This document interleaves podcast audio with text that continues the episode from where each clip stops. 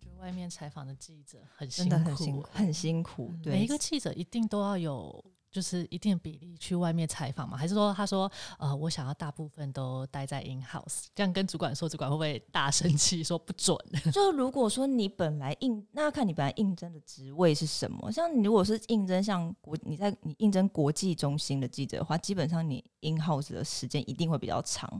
因为你你的工作就是要看外点，然后把它、呃组织翻译。可是如果你本身你想要请调单位去，你想要你觉得想要接触多一点人事物，然后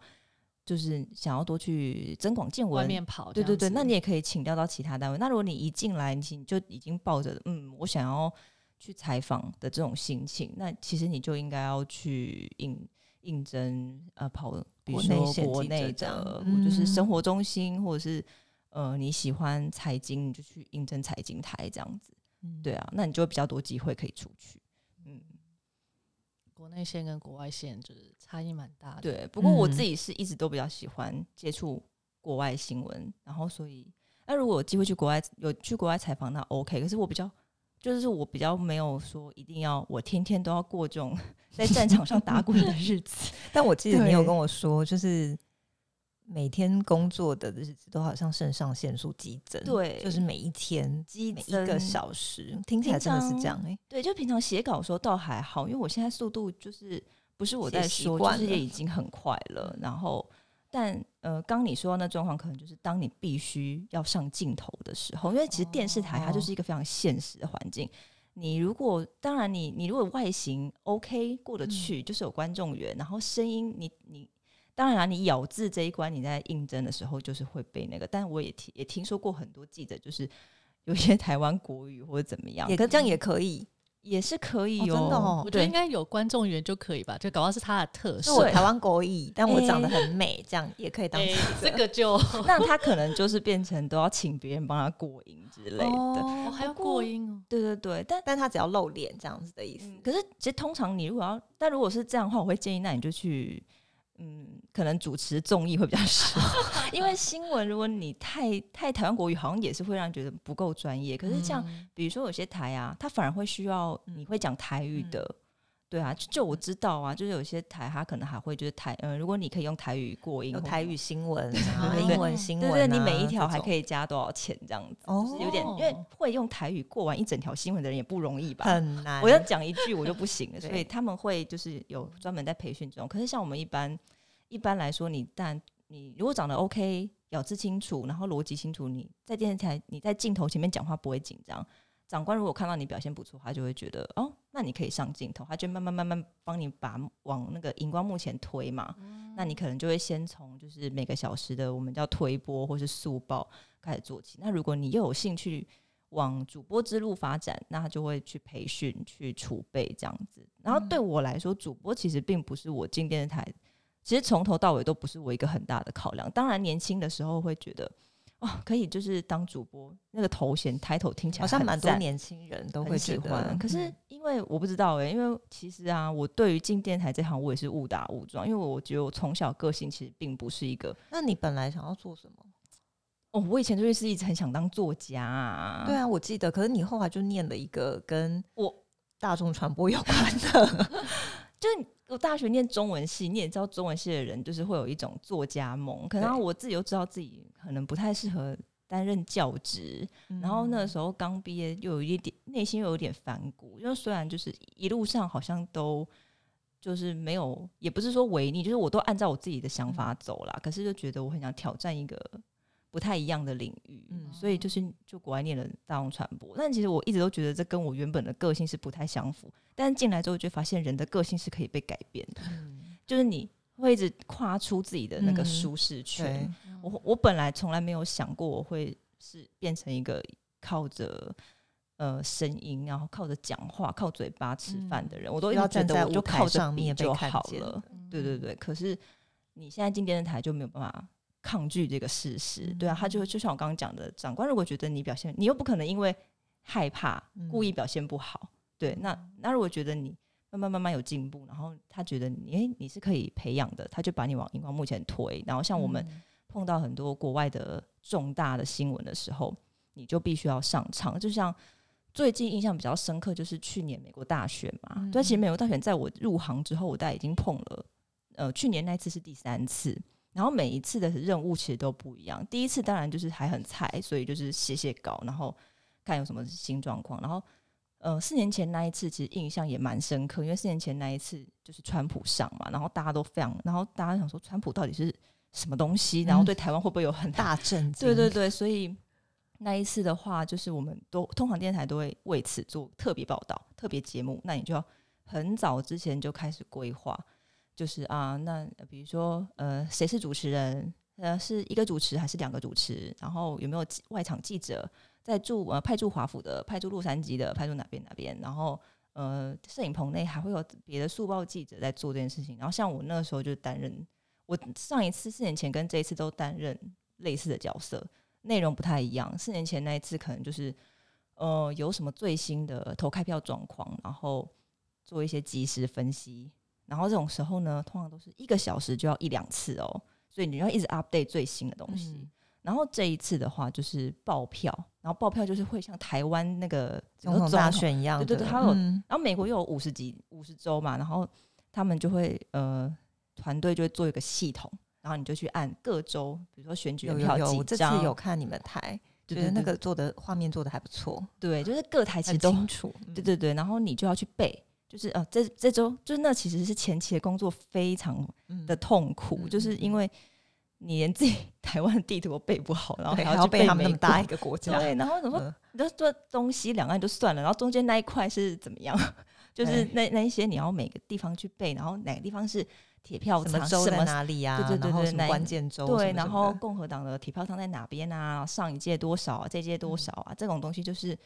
你平常没有去关注，你绝对就是从零开始。就即使我四年前做过一样的事情，可是你这一次又要等于又是重重新开始规划，然后还要去分析说，哎、那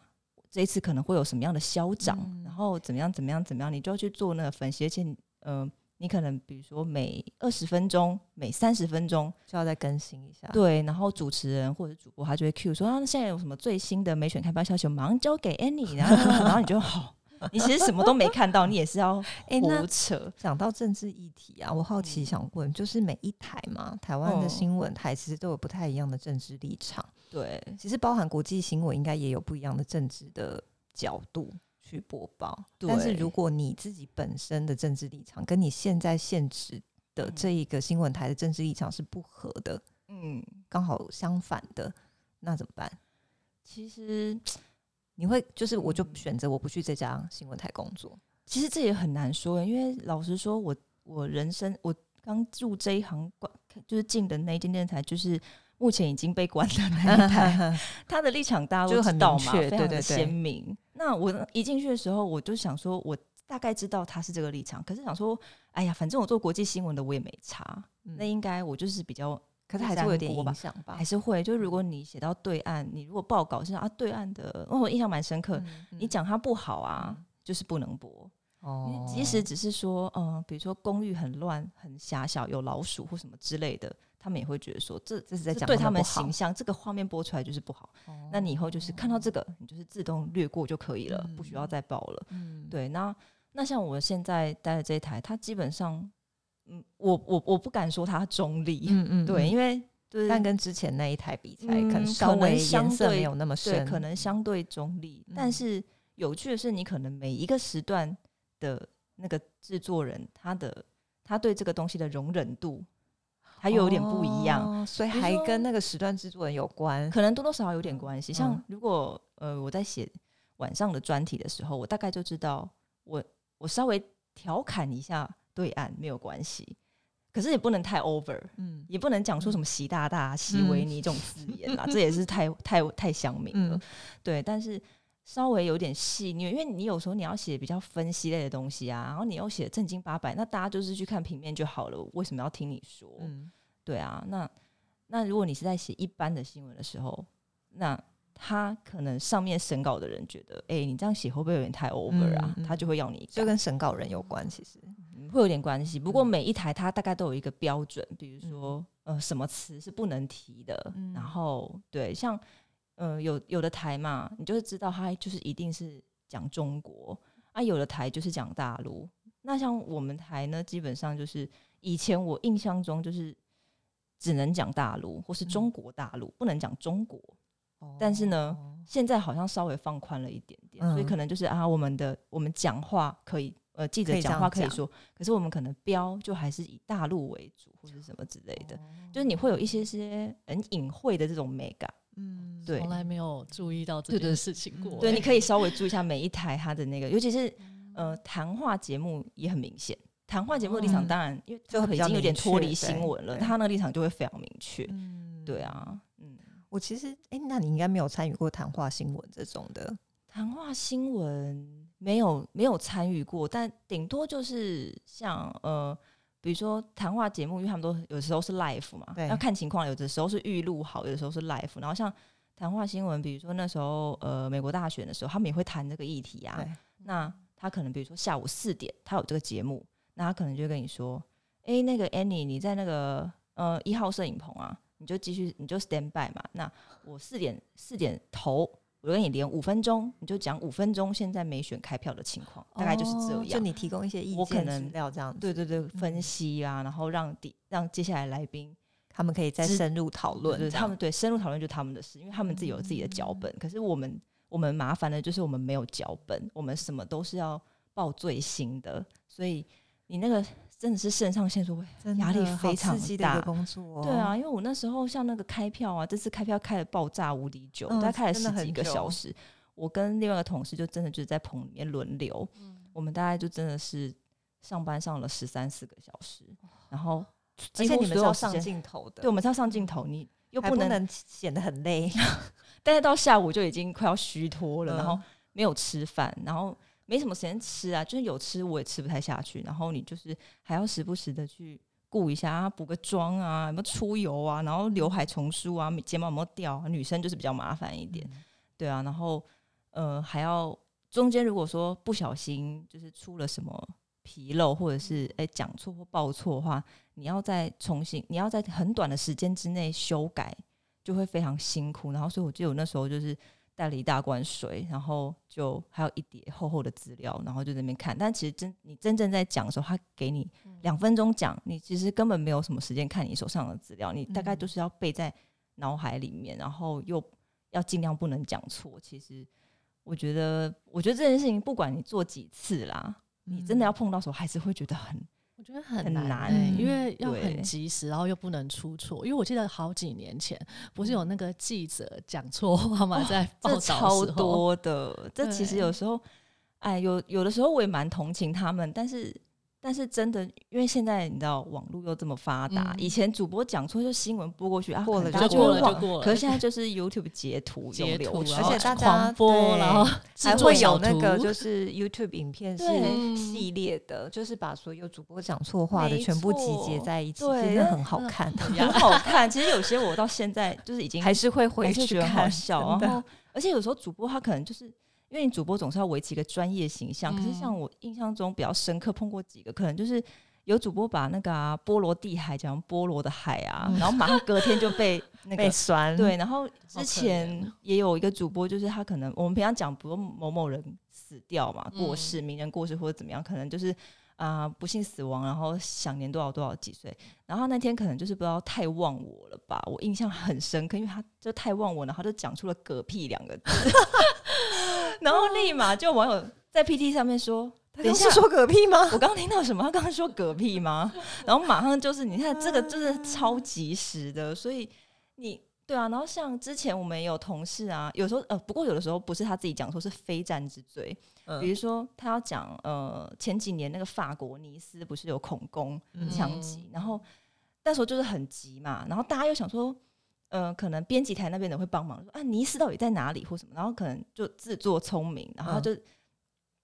他好像就把法国的尼斯跟尼斯湖写错了，然后就是后面的那个他可能讲的是法国事情，可是后面就是显示了就是尼斯湖还是什么，就很很瞎。然后我另外一个同事某一次好像是在呃不知道是女王发生什么事情吧，就是英国女王发生什么事情，然后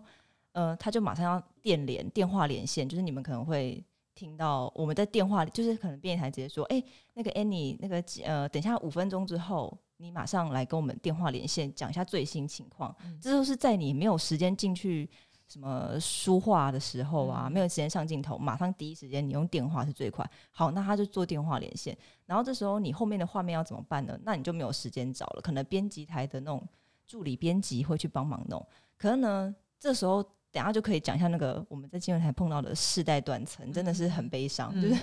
他可能就也不认识女王是谁，不知道女王是谁哦可是各种情况的这些之类的，对，嗯。然后他他就把他就放了柴契尔夫人，而且还是而且还是电哇，而且还是电影的，电影的，你说还是演员的，是不呀是？不就是是本梅丽人？梅丽史翠普我哭了对，然后然后他就在前面讲讲女王讲的很嗨，他也没有时间去看他后面的画面，因为电话连线的时候，通常我们是对着对着那个电脑，现在看到收到什么嗯外电有什么新的，我就马上像这样子讲嘛，哦，那这样真的很惨的，因为不是他的错、啊。对，，然后画面就呈现出美丽史翠普，对，然后就是非常尴尬，然后当然马上就被截图截到爆啊，然后他有被骂死吗？他现在还在吗？他现在还在业界，而且也是我蛮好的朋友。编辑妹妹哦还是是编辑妹妹那个，我不知道，但是就是很苦主，苦主是我的朋友，对对对对对。然后他也是觉得真的是莫名到极点，而且因为你截图啊，那上嗯面呢、他会写你连线的记者的名字，所以大家全世界都会以为是他，对，但其实并不是，有太多就是这种帮倒忙的例子出现，所以有时候记者也是蛮衰 可是这个是可以被避免的吗？还是这真的就没有办呃，法？其实也许你多一个沟通工序，或者是说，哎、如果可可是说实话，在你很赶的时候，你也没有，你当你抬头发现苗头不对，其实也来不及了。你总不能抬头发现，呃，我现在要跟观众解释一下，现在画面上出现的其实是 柴姐夫人，那也很奇怪。所以你只要硬所以就着头皮算发现不对，你也得硬着头皮继续讲下去。只能够说播出的时候，那他们如果说发现真的是啊，我用错人了，我用错画面了，就应该要马上去换新的。但是其实你说我们真正在讲的时候，可能就是一分钟或是四五十秒的事情，等到你真的把这一切 SOP 做完要换，可能你也讲完了，所以一切都是来不及。对，所以就常常会发生类似这样的所以事情。进新闻台工作是不是要先考一些这种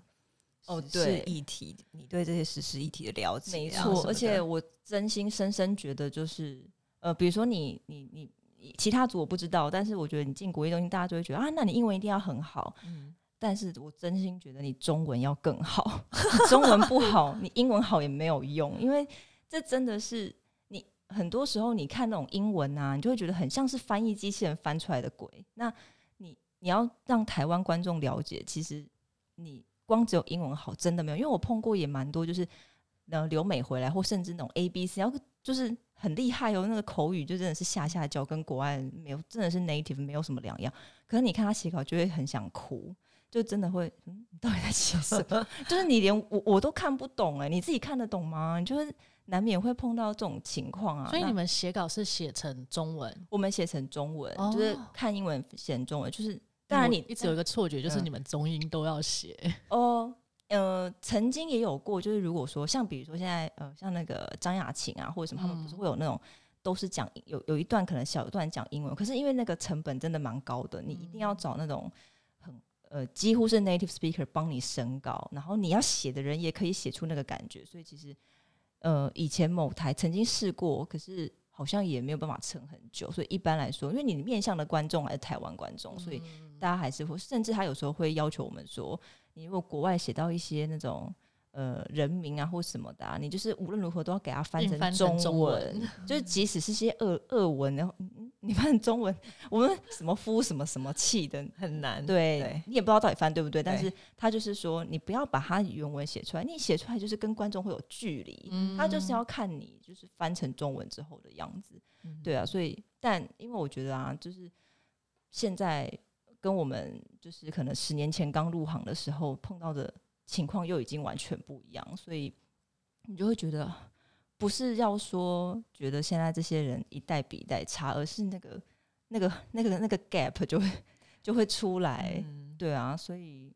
嗯，我觉得与其说英文好是基本嘛，那你一定要会，你要会个第二或第三，因为光有英文已经没有什么，没有什么好，没有什么好骄傲，对就是不是什么优势了嗯没有优势。这样讲的话，呃，如果我们一般在讲记者，他嗯的技能、基本的嗯技能，就是像你刚刚讲这种语言，应该就是必备吧？语言是对，语言是我对是必备，因为像我们像之前，比如说之前那个白宫发言人那个那个 Sarah Sanders，他有来台湾嘛，然后嗯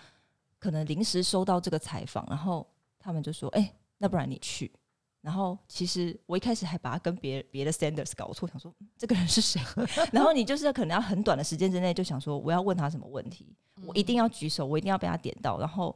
我要问他什么最关键的。然后你当然一方面你你要不怕在这么多人的场合讲，啊，一方面你又要确保自己问的问题不会很蠢，就是要切合时事。既然他这么重量级的人来，然后跟台湾有什么关系？然后那时候我记得就是刚好香港的那个雨伞运动，然后美国就关注他们人权什么的。你你你只有一次机会，然后你可能比比如说想办法塞两个到三个问题问他，你就是被点到这么一次，然后你又要问到到位，然后又要可能又要满足家里的长官交代你说什么东西你一定要问，那你就要在很短的时间之内想我我这很难这很难因为我常常在看陈时中的那个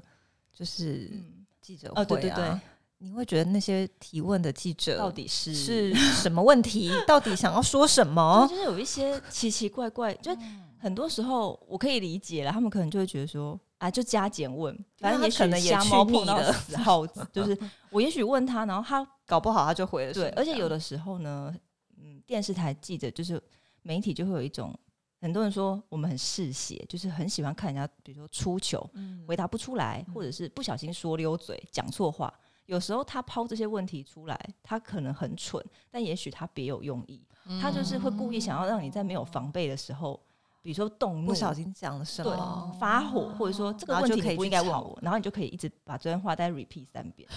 之类的。哦所以就是很多人不喜欢被电视台媒体访问呢，就是因为他觉得你就是断章取义啊，那我就是会下陷阱给我对就跳。跳，就是我可能你访我十分钟，可是我可能就用你那一句就是讲就是讲一辈子，前后切切，对，哎、可就是会不会有国外和国内的差异？因为像刚刚讲这种比较是国内，可是在国外，像你们都采访嗯外外籍的这种，应该比较少吧？稍微比较少，因为你也会因为因为说实话，就是自己你就要让他出球，可能国内大家心想说他谁？对啊，你要让他出球，你可能自己就已经先出球了，因为你还要用英文问，就会很尴尬，所以就是会碰到类似这样的情况，要先准备那。如果除了语言，像我们刚刚讲语言以外，我觉得那记者的统合能力应该也要很好吧？嗯，我觉得这非常重要诶，因为你毕竟是写，你毕竟是靠笔吃饭啊。就是你不管你的声音怎么样，就是你你你首先总是要把那个故事架构说好嘛。就是嗯很多像比如说电视台好了，先进来的那些菜菜鸟滴滴梅啊那种的，都会先从地方中心开始训练。地方中心就是台湾各地大小事发生的事情。哦，大就是很大小小杂的事，很然后杂要找出重点，这样子对对对，然后你就会开始训练你怎么把一个新闻说好，从南到北。然后比如说现在元宵节啊什么的，然后哪里有花灯，然后哪里有什么，然后哪边有一些活动，听起来都很琐碎。可是你如果连这基本东西都没办法做好的话，你之后想要再去专精哪一条路线，你可能都会很困难。对啊，然后像国外的话，一开始啊，当然也是从一些阿猫阿狗开始写。像我印象很深刻，就是我之前刚进就是入入行的时候，我以为我的文笔应该算是还不错的，中文系的，对，但然后但是殊不知，其实我完全有时候你你你你你自以为文笔太好，其实在电视台并不见得吃香，因为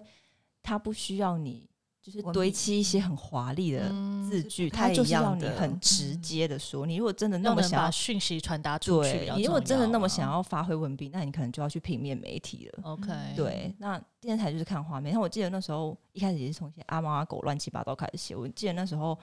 我写了一条国外一只牛，然后头上长了一个像十字架一样的纹路，就这样而已哦。然后就就像是面包上面有那个 耶稣基督耶稣基督的图对对对案，就这我印象超深刻，就这样一个新闻而已。然后我就在那边思考很久很久很久很久，然后我大概写了两个小时，然后写完之后就被审稿的前辈骂的一无是处，就说这么简单的一个东西，你要花两个小时，这不是半小时就应该要写完，然后还写的就是写的这么细，你可能画面只有不到一分钟，然后你你你在描那那只牛描它的花纹描讲了这么久，啰里吧嗦到底是想怎样？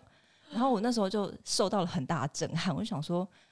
哎，果然电视媒体、电视新闻的呈现，其实跟你想要写的写的幽默、写的好或什么的，你都还要掌握那个速度、那个节奏。所以其实你刚刚说记者需要什么技能，我觉得你那个新闻的那个节奏，你大概会知道说，哦，观众看到这个地方，他就会想要听人，你你你的你念念念念到这地方，观众就会想要听。某人接某人的掰了的的的讲话的内容，然后访问内容完了之后，我也要进入下一个主题，然后接下一个访问，就是你那个组织架构的能力要很好，就你要统合，而且你重点是什么东西很重要，你要让它放在最前面，让人家知道，又不能写的很无聊，嗯，就是其实，然后你下标又要下的很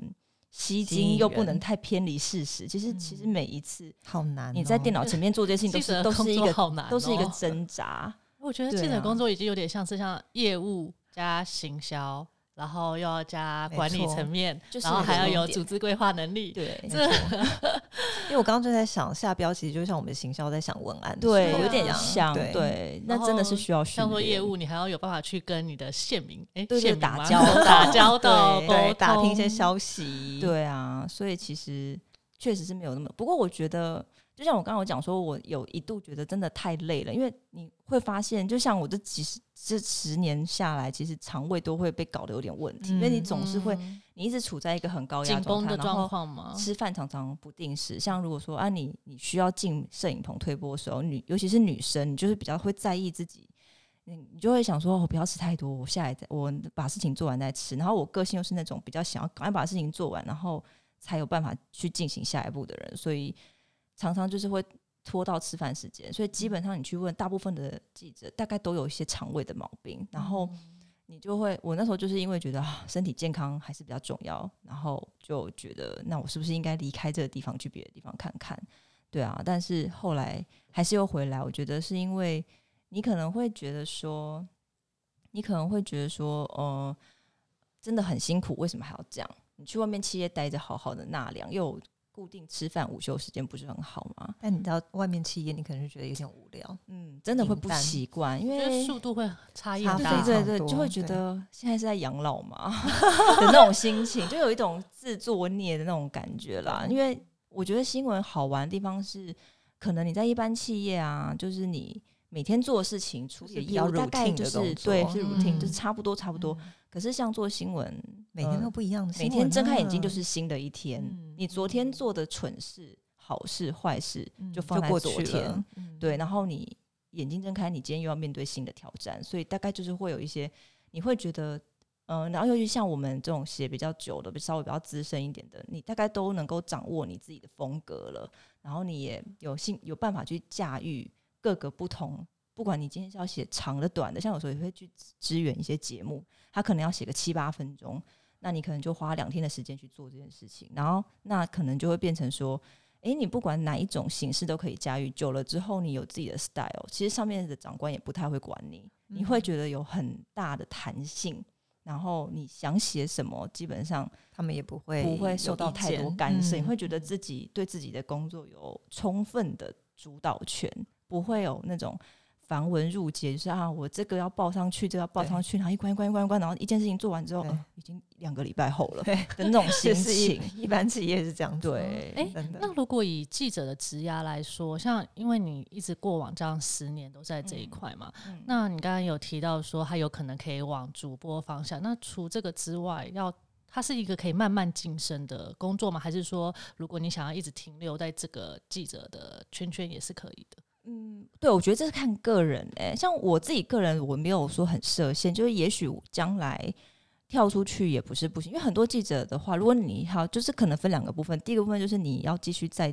这个媒体圈生存的话，那你记者可能就会一路变成呃资深或者专题记者。我就不写这些 daily 乱七八糟的新闻了，我可能就去做节目。我喜欢拍、喜欢采访的，我就去做一些比较台湾在地的节目，然后。我喜欢做呃，我可能还是喜欢做国际的编译的话，我就去找那种国际性的时事的那种节目，比如说文倩啊，比如说李斯端短歌的云端世界类似这种，那你就会比较多发挥的空间。他做的是正经、严肃、认真的那种新闻。然后，那你再不然，如果你不想当主播，那也许最后你可以往制作人去发展，就是节目的制作人，因为你可能各个方面都已经具备了，你什么历练都有了，你之后就会开始去。